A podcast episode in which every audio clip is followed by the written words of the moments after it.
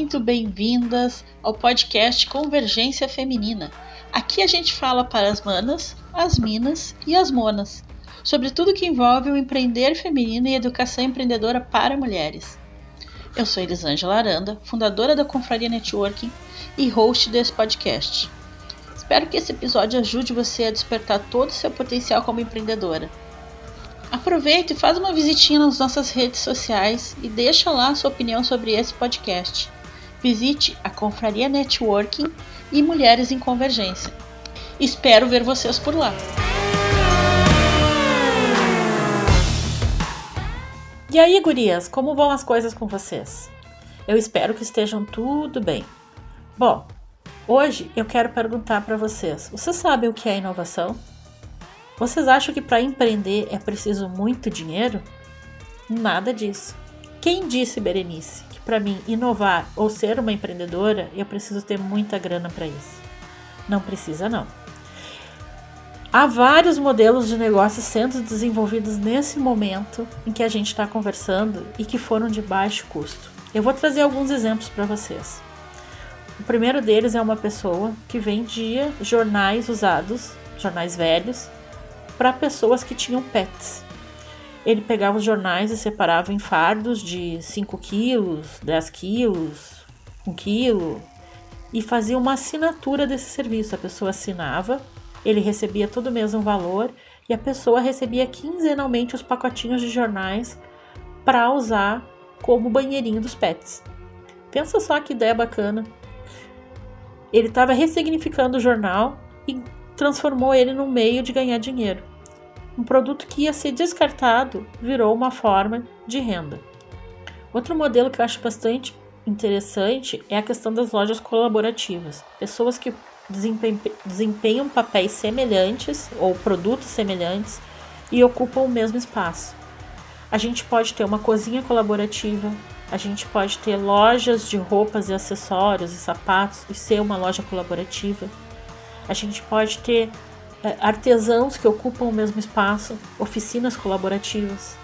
Isso é bem bacana de pensar. Por exemplo, é, se eu sou um marceneiro ou um construtor ou um designer, eu posso ter um espaço, uma oficina que eu divido com arquitetos, com designers, com marceneiros. As ferramentas são todas usadas em parceria, tudo junto. Eu acho que isso é, um, é uma ideia bem bacana, porque os custos são reduzidos. É como ter um coworking de, de artistas, é como ter um coworking de artesãos. Então, é uma loja, lógico que diferente do coworking que as pessoas podem alugar por hora ou por dia, é um espaço que você está compartilhando no mês. E aí os custos de água, de luz, de aluguel são divididos. E você tem um ponto fixo, tem uma loja bacana, com produtos interessantes, porque daí não é só o teu produto que tu tá vendendo, tá vendendo o produto das pessoas que estão ali compartilhando contigo. É o sapato, é o colar, é o perfume. E aí a cliente já sai super satisfeita porque ela comprou a roupa que tu vende, comprou o sapato que a colega vende, comprou, já sai com o look completo ou artesanato, né? Ela vai lá no ateliê, na loja colaborativa de artesanato e compra o tapete, compra a plaquinha da porta e compra a bolsa customizada e por aí vai. Então, assim, eu acho que às vezes a gente pensa muito que empreender é uma coisa sozinha, é uma coisa solo. Para muitas de nós é, mas não precisa ser. A gente pode formar parcerias, formar grupos, coletivos, cooperativas e criar esses modelos de negócio colaborativo ou dentro da economia solidária, que também é um modelo bem bacana. Mas para isso é preciso entender o que cada modelo de negócio tem, o que é economia solidária, o que é de fato uma loja colaborativa, porque em todos eles a gente tem responsabilidades e deveres. O que é fazer parte de uma associação ou de uma cooperativa e entender qual é o papel e quais os benefícios e sempre, sempre pesar os prós e contras né? É importante isso, porque para fazer parte do grupo é preciso trabalhar em equipe e a gente precisa entender se a gente é capaz de assumir essas responsabilidades e de fato trabalhar em equipe. Um modelo super bacana, modelos que podem ser desenvolvidos são aqueles focados no nicho. Nós temos aqui na, na cidade onde eu moro, aqui próximo da região onde eu moro, uma empreendedora que faz recriação de festas e ela é específica para casamentos. Ela não faz 15 anos, ela não faz para festas infantil, ela faz recriações para casamentos. E ela tem toda uma estrutura pedagógica, é, atendentes que são pedagogas, ela tem caminhas especiais para botar as crianças para dormir, para as crianças não ficarem enrolando nos casamentos. Ela tem todo um aparato que foi feito para esse nicho. E ela tem um ticket médio bem alto, ela cobra um valor bem alto por essa animação. É um produto diferenciado. Não é só entreter as crianças, é cuidar das crianças enquanto os pais se divertem. Então, é legal pesquisar esses novos modelos e entender que a gente não precisa fazer igual o que todo mundo está fazendo. Inovar não é, não precisa ser uma coisa altamente tecnológica. Pode ser uma solução simples, mas diferente.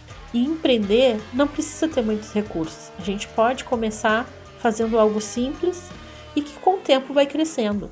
Eu posso aumentar a distribuição de jornal, eu posso é, olhar para o meu mercado, olhar para a minha comunidade, ver quais são as dores da minha comunidade. É, existe um serviço numa favela do Rio que é o Pague Contas. As pessoas entregam o valor e, e as contas, é como chamar um motoboy, só que é feito por uma pessoa de bicicleta. A pessoa pega o valor, pega as contas e vai pagar na lotérica. Por quê? Porque as pessoas estão, não têm, às vezes, tempo, disponibilidade de estar parada numa fila esperando. E é um serviço feito dentro da comunidade. A pessoa é responsável por recolher aqueles é, boletos, tributos que às vezes a pessoa não sabe pagar online ou não quer pagar online ou não tem habilidade para usar o serviço online e faz esse trabalho. Ela recolhe, faz os pagamentos. Até tem um serviço que ele usava a conta dele, por exemplo, do PicPay. Ele fazia todos os pagamentos na conta pessoal dele, do PicPay, ele ganhava cashback, a pessoa que desenvolveu esse serviço, ele ganhava cashback por cada boleto pago e as pessoas que estavam tendo as suas contas pagas ficavam felizes porque estavam, né, sem aquela obrigação da conta paga. A pessoa pagou para ele, ele usou a conta dele e recebeu cashback em cima da conta do outro que ele está pagando, sem fazer esforço. Imagina, isso virou um modelo de negócio. Por que, que você não pode inovar fazendo algo assim? Lembrando, a gente precisa se inspirar, não copiar. Cada modelo de negócio é desenvolvido para atender uma determinada necessidade e principalmente esses modelos que são pensados para uma comunidade, eles funcionam muito bem lá naquela comunidade. Talvez onde você more não seja o modelo ideal. É preciso pensar, pesquisar e estudar bastante. Pergunte para as pessoas que moram perto de você quais são as dores que elas têm. Todo bom empreendedor resolve problemas. Se você sabe qual é a dor que você quer resolver, comece a pensar na solução que você pode oferecer. Eu espero que esse episódio tenha ajudado você, tenha te inspirado e que você comece a olhar para os problemas de uma maneira diferente, porque eles podem ser uma grande oportunidade. Até o próximo episódio.